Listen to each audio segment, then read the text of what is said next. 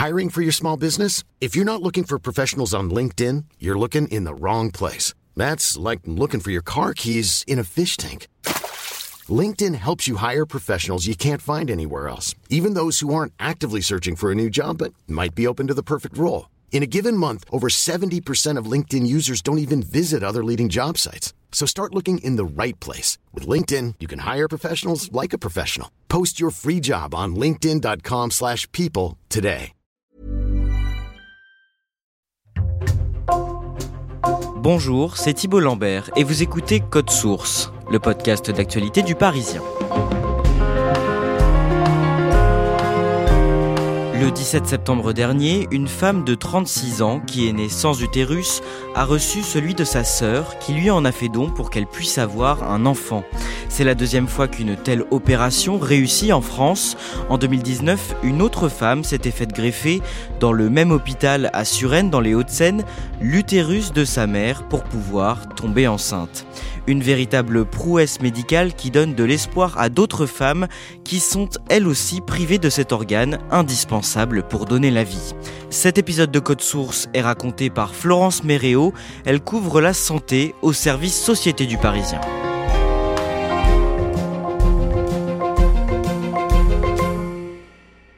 Florence Méréo, dans cet épisode, nous allons suivre les pas de Déborah, une jeune femme que vous avez contactée à plusieurs reprises pour ce sujet. Si l'on remonte 4 ans en arrière, à l'année 2018, qui est Déborah à ce moment-là? Quelle est sa situation? Elle a 33 ans, euh, elle est euh, très énergique, euh, elle est maître nageuse pour la ville de Cannes, là où elle vit. Elle est aussi entraîneuse au club de natation synchronisée. Elle est mariée avec Pierre, euh, avec qui elle forme un couple qui semble très solide. Elle l'a rencontré lorsqu'elle avait 21 euh, ans. Et ce qui frappe surtout concernant Déborah, c'est qu'elle est déterminée. Où est-ce qu'elle a grandi précisément? Déborah, elle a grandi à Aix-en-Provence, mais elle a passé euh, une partie de son adolescence en région parisienne, parce que c'est donc une athlète de haut niveau, et elle a notamment fait partie de l'équipe de France de natation artistique. À l'adolescence, Déborah découvre qu'elle est née avec une particularité. Laquelle? Elle est née sans utérus. Et effectivement, euh, elle le découvre à l'adolescence, autour de 16-17 ans, parce que euh, s'inquiète de ne toujours pas avoir euh, ses règles. Alors on lui dit mais tu es une sportive de haut niveau, et puis sa propre mère a eu des cycles très tardifs. Elle dit il y a un truc qui cloche, il y a un truc qui dysfonctionne. Et effectivement, les examens vont poser le diagnostic. Elle est née sans utérus, qui est donc un organe qui fait partie de l'appareil reproducteur de la femme et qui est donc indispensable pour accueillir une future grossesse. Quand elle apprend euh, cette nouvelle, comment est-ce qu'elle réagit? Elle est atterrée. Le premier médecin lui annonce cela de manière un peu abrupte. C'est ensuite un autre professeur qui va lui expliquer euh, ce dont elle souffre. Même si elle n'a que 17 ans, elle sait déjà qu'elle ne pourra pas, en théorie, avoir biologiquement d'enfants plus tard. Et ce dont souffre euh, Déborah, c'est une maladie rare? Oui, ça s'appelle le syndrome de Rokitansky. On l'appelle aussi le syndrome MRKH. Ça touche une naissance de fille sur 4500 en France. C'est une absence euh, soit totale, soit partielle de l'utérus ou une atrophie euh, de cet utérus. Qu'est-ce qu'on sait de cette maladie? Est-ce qu'on en connaît les origines? On la connaît encore assez mal, cette maladie. On sait qu'il peut avoir des causes génétiques, mais euh, c'est une maladie où finalement, euh, il y a encore beaucoup, beaucoup de choses à découvrir euh, dessus. Et elle touche les femmes avec des degrés de sévérité différents. À l'âge adulte, donc vous l'avez dit, à 21 ans, Déborah rencontre Pierre, qui devient son compagnon, et ensemble, ils ont envie de fonder une famille.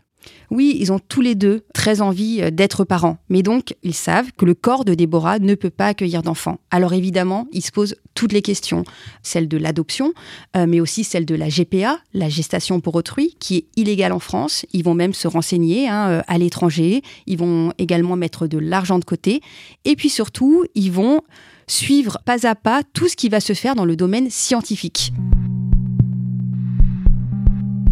Et c'est à ce moment-là qu'ils entendent parler d'un moyen pour donner naissance qui est à l'étude, la greffe d'utérus. Ça se fait dans d'autres pays. En quoi ça consiste en quelques mots? En fait, Déborah, elle l'entend euh, à la radio en 2014. Il y a eu la première greffe d'utérus en Suède. Une donneuse a donné son utérus à une receveuse et à partir de là, cette femme a pu essayer d'avoir une grossesse. Ce qui était euh, impossible jusque-là devient ce jour-là possible. Prouesse médicale réalisée par une équipe suédoise pour la première fois au monde, un enfant est né à partir d'un utérus transplanté. C'est le résultat de 10 ans de recherche et une avancée majeure dans la lutte contre l'infertilité. En 2018, pour la première fois, un hôpital français est autorisé, dans le cadre de la recherche, à pratiquer cette greffe d'utérus sur des patientes volontaires. C'est l'hôpital Foch à Suresnes, dans les euh, Hauts-de-Seine. C'est l'équipe du professeur euh, Jean-Marc Ayoubi. Ça fait plus de dix ans qu'il regarde ce qui s'est fait en Suède, mais également euh, aux États-Unis ou après au Brésil. Et ça y est, après dix ans à essayer d'avoir les autorisations, ils obtiennent le feu vert de l'agence du médicament. Ils vont pouvoir pratiquer des greffes d'utérus en France. Ils ont l'autorisation pour 10 patientes. Et donc à ce moment-là, Déborah, qu'est-ce qu'elle fait? Elle décide de se porter volontaire? Absolument. Elle était déjà dans un protocole à Limoges, mais qui avait été stoppé. Donc euh, finalement, elle avait eu de l'espoir, puis plus d'espoir. Elle savait plus trop où est-ce qu'elle en était. Et dans une newsletter euh, de l'association euh, MRKH, le fameux syndrome dont elle souffre, elle apprend que Foch va se lancer dans la grève d'utérus. Là, elle écrit une longue lettre, très circonstanciée, et elle postule pour faire partie des élus. Quelles conditions est-ce qu'il faut remplir pour tenter d'intégrer ce protocole? Alors déjà, il faut avoir une donneuse il faut que cette donneuse, ensuite, elle soit compatible. Ensuite, il faut répondre à des critères de santé, de santé physique, de santé euh, psychologique aussi, parce que c'est pas rien de recevoir une greffe. Donc, c'est tout un tas de critères très encadrés par la loi auxquels il faut pouvoir répondre.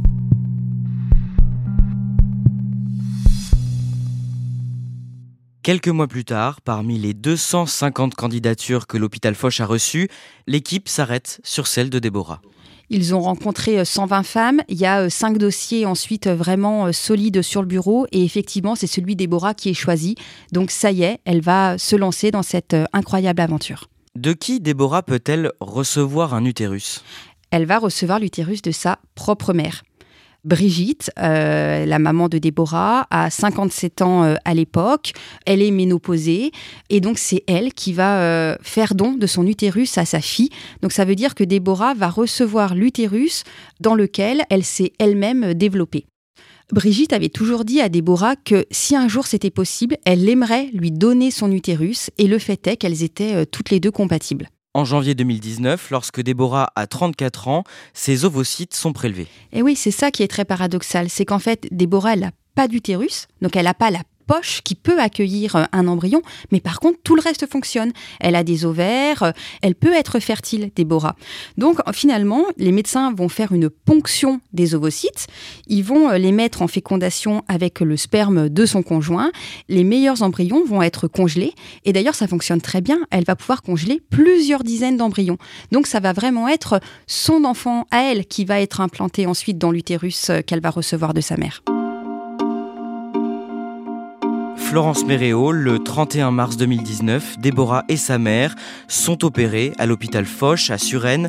J'imagine qu'il y a une équipe médicale importante mobilisée ce jour-là. Ah oui, c'est euh, plusieurs dizaines. Euh, c'est des médecins, des anesthésistes, des infirmières. C'est une aventure euh, assez incroyable hein, pour un hôpital et c'est du personnel qui est bénévole parce que c'est dans le cadre de la recherche. C'est l'hôpital et la fondation de l'hôpital qui va financer intégralement l'opération et la prise en charge des patientes. Comment se passe l'intervention? C'est une opération euh, lourde qui va durer au total pour euh, les deux femmes euh, environ une vingtaine d'heures, mais l'opération se passe bien. Les deux femmes se réveillent en bonne santé et un mois plus tard, Déborah va avoir ses règles, ce qui veut dire que la greffe a pris. Un an et demi après cette opération, Déborah reçoit un embryon dans son utérus greffé et une dizaine de jours plus tard, après une prise de sang, bonne nouvelle, elle apprend qu'elle est enceinte. Oui, alors ça a mis du temps avant de faire euh, l'implantation parce qu'entre-temps, il y a eu le Covid. Et donc tout a été mis euh, totalement à l'arrêt, ce qui d'ailleurs a beaucoup inquiété euh, Déborah. Et puis finalement, lors d'une accalmie dans la pandémie, l'opération est tentée et ça prend. Déborah est enceinte et la grossesse se passe plutôt bien. Elle est extrêmement suivie. C'est très délicat comme grossesse, mais tout se passe bien jusqu'environ le septième mois de grossesse, où là, euh, elle commence à avoir des difficultés et donc son accouchement va devoir être provoqué à ce moment-là. Et le vendredi 12 février 2021, Déborah donne donc naissance à une petite fille. Elle s'appelle Misha. Et en fait, on va le voir parce que Déborah, elle est suivie par une équipe de télévision. Une naissance extraordinaire. Voici Misha, une petite fille née à Suresnes le 12 février dernier. Un bébé miracle qui a fait son entrée dans le monde grâce aux prouesses exceptionnelles de génie de la médecine. Les images sont assez euh, émouvantes et incroyables puisqu'on voit ce petit bébé tout rond, euh, tout beau, avec un petit bonnet rose posé sur la tête. Micha, elle fait 42 cm et 1,8 kg. Elle porte l'espoir pour euh, énormément de femmes et c'est surtout un bébé qui va extrêmement bien. Cette prouesse médicale est rendue publique quelques jours plus tard. À ce moment-là, Florence Méréo, vous contactez le chef de service de gynécologie obstétrique de cet hôpital, le professeur Jean-Marc Ayoubi. Qu'est-ce qu'il vous dit? Il me dit une phrase que je trouve assez intéressante. Il dit Si ça reste une prouesse, on aura réussi sur le plan émotionnel, mais on aura échoué sur le plan scientifique. Lui, en fait, ce qu'il veut dire, c'est qu'il ne veut pas rester dans l'exploit, il veut que cette technique, elle profite au plus grand nombre de femmes. Vous l'avez dit, ça représente à ce moment-là un espoir pour toutes les femmes sans utérus. On estime qu'elles sont combien en France? Environ 100 000 soit euh, nées sans utérus, soit qui ont eu un cancer gynécologique quand elles étaient euh, très jeunes, ou alors c'est aussi des femmes qui ont pu avoir euh, une hystérectomie. On leur a enlevé l'utérus après une première grossesse qui s'est mal passée avec notamment des hémorragies importantes. On fait un saut dans le temps, Florence Méréo, cette année, à la mi-octobre, vous partez en reportage à l'hôpital Foch de Suresnes. Pour quelle raison exactement? Parce que dans ce même hôpital, une deuxième greffe euh, d'utérus vient d'être réalisée. Et cette fois, c'est une sœur qui a donné son utérus euh, à sa cadette. C'est la deuxième fois en France que cette greffe euh, est réalisée. C'est la deuxième fois qu'elle prend et j'ai la chance ce jour-là de pouvoir rencontrer les deux femmes qui ont bénéficié de cette opération. Quelle est l'ambiance dans le service lorsque vous arrivez? Très détendu. C'est d'abord le professeur Ayoubi euh, qui nous reçoit. Il offre euh, des macarons euh, aux sœurs, il fait un café. Il y a une telle aventure scientifique et humaine que finalement ça crée presque un, un cocon familial dans cet hôpital. Vous rencontrez donc celle qui vient de recevoir un utérus. Vous décidez de l'appeler Nathalie car elle veut rester anonyme. Elle a 36 ans. Qu'est-ce qu'elle vous raconte sur elle, sur son parcours? Elle est euh, esthéticienne, elle est euh, mariée et euh, pareil, elle forme un couple très solide avec son compagnon. Et un peu comme Déborah, elle a appris à l'adolescence qu'elle souffrait donc de ce fameux syndrome de Rokitansky, donc qu'elle n'avait pas d'utérus. Et Nathalie, ce qu'elle me dit à ce moment-là, c'est que quand on lui apprend qu'elle n'a pas d'utérus, c'est comme si le monde s'effondrait. Certes, elle est jeune, mais elle a toujours été fascinée par la grossesse. Et ce jour-là, on lui dit qu'elle en sera privée. Et vous rencontrez aussi donc sa donneuse qui n'est nulle autre que sa grande sœur, Sylvie. Qu'est-ce qu'elle vous raconte? Sylvie, elle a 41 ans, elle est déjà maman de deux grands garçons, elle est euh, très proche de sa sœur. Elle dit que puisqu'elle était compatible avec sa sœur, ce don, c'est finalement une manière pour elle de réparer l'injustice dont a été victime euh, sa cadette. Lorsque vous les rencontrez, elles sont encore en convalescence à l'hôpital? Non, à ce moment-là, elles sont rentrées chez elles, mais elles ont passé 15 jours à l'hôpital. D'ailleurs, les médecins les ont mis dans des chambres face à face, c'est-à-dire que la porte ouverte, elles se voyaient l'une l'autre. Donc là, elles sont rentrées chez elles, mais elles sont encore très fatiguées et elles ont encore à ce moment-là euh, un mois d'arrêt maladie. Le jour où vous les rencontrez, Nathalie et Sylvie visionnent les images de l'intervention. Et c'est un moment euh, assez émouvant parce que c'est la première fois qu'elle découvre les images de l'opération. On voit justement énormément de blouses blanches euh, autour d'elle. Et euh, il y a Sylvie qui n'arrête pas de dire à Nathalie, mais tu te rends compte, c'est nous en fait sur ces images. C'est nous qui bénéficions de cet exploit. On voit le ventre de Sylvie et il y a un cœur qui est tatoué sur ce ventre. Et je trouve que évidemment quand on parle d'un sujet si humain, bah, c'est assez symbolique. Florence Méréo, cette deuxième greffe réussie en France, c'est une bonne nouvelle pour la recherche? Oui, bien sûr, c'est une étape supplémentaire. Il faut maintenant que la patiente tombe enceinte, mais en tout cas, ça montre que la première n'était pas seulement un exploit. On va un petit peu plus loin euh, dans le protocole. Ces greffes d'utérus, vous l'écrivez dans votre reportage, elles vont nécessairement donner lieu à un débat éthique en France. Oui, parce que c'est des opérations extrêmement lourdes. Hein. Euh, ça peut être des opérations euh, dangereuses également pour un organe qui n'est pas vital. C'est pas comme un cœur euh, ou un poumon. On peut vivre sans utérus. Donc forcément, c'est important de se poser la question également sur comment ensuite l'enfant va pouvoir grandir dans ce contexte de greffe, mais également ça en pose un autre, c'est-à-dire celui de la GPA en France. vous savez, la gestation pour autrui, qui est illégale. Et certains disent, ben, certes, la greffe d'utérus, il y aura très très peu d'élus parce que c'est très lourd techniquement, il faut aussi poser sur la table le débat de est-ce qu'il ne faut pas autoriser euh, la GPA euh, en France. À la suite de cette deuxième greffe, vous contactez par téléphone Déborah, la première et seule française à ce jour à avoir donné naissance à un enfant après une greffe d'utérus. Comment va-t-elle et comment se porte sa petite Micha? Alors les deux vont euh, très très bien. La petite Micha euh, a maintenant 20 euh, mois. C'est une petite blondinette, elle adore la nature, elle adore courir, après ses camarades de crèche notamment. Sa maman dit d'elle, elle n'a pas froid aux yeux, elle a visiblement hérité du tempérament de sa maman. Comment va la mère de Déborah, celle qui lui a donné son utérus? Brigitte euh, se porte bien, elles en parlent beaucoup. Elles en parlent aussi à Micha. Sa maman lui dit euh, que euh, sa mamie lui a fait un cadeau et que sa mamie lui a offert le nid qui lui a permis de la porter dans son ventre. Et ce jour-là, au téléphone, Déborah vous apprend une très bonne nouvelle.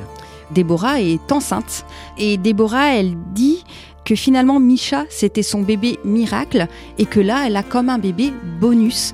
Elle, à qui on a dit qu'elle n'aurait jamais d'enfant, elle porte pour la seconde fois la vie dans son corps. Florence Méréo, qu'est-ce qu'il se passera ensuite après le second accouchement de Déborah? Alors l'utérus lui sera retiré. Parce qu'il faut savoir que quand on vit euh, avec un organe, bah déjà il y a un risque de rejet. Et donc les greffés doivent prendre des médicaments matin et soir, c'est assez lourd.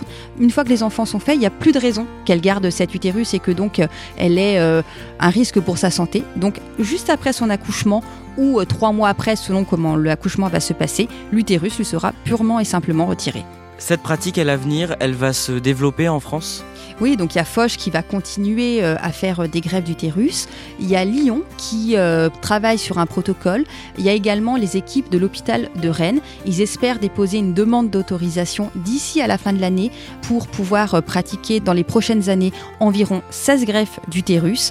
Un médecin de l'hôpital de Rennes me disait qu'il espérait que dans 10 ans, ce ne soit plus un exploit, mais un soin courant.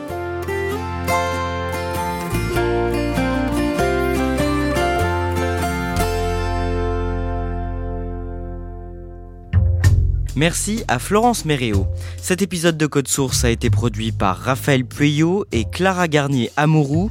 Réalisation Pierre Chaffanjon. Code Source, c'est le podcast d'actualité du Parisien. Nous publions un nouvel épisode chaque soir de la semaine. N'oubliez pas de vous abonner sur votre application audio préférée pour n'en rater aucun. Si vous voulez nous écrire, c'est possible sur Twitter, at Code Source, ou bien directement à cette adresse, codesource at leparisien.fr.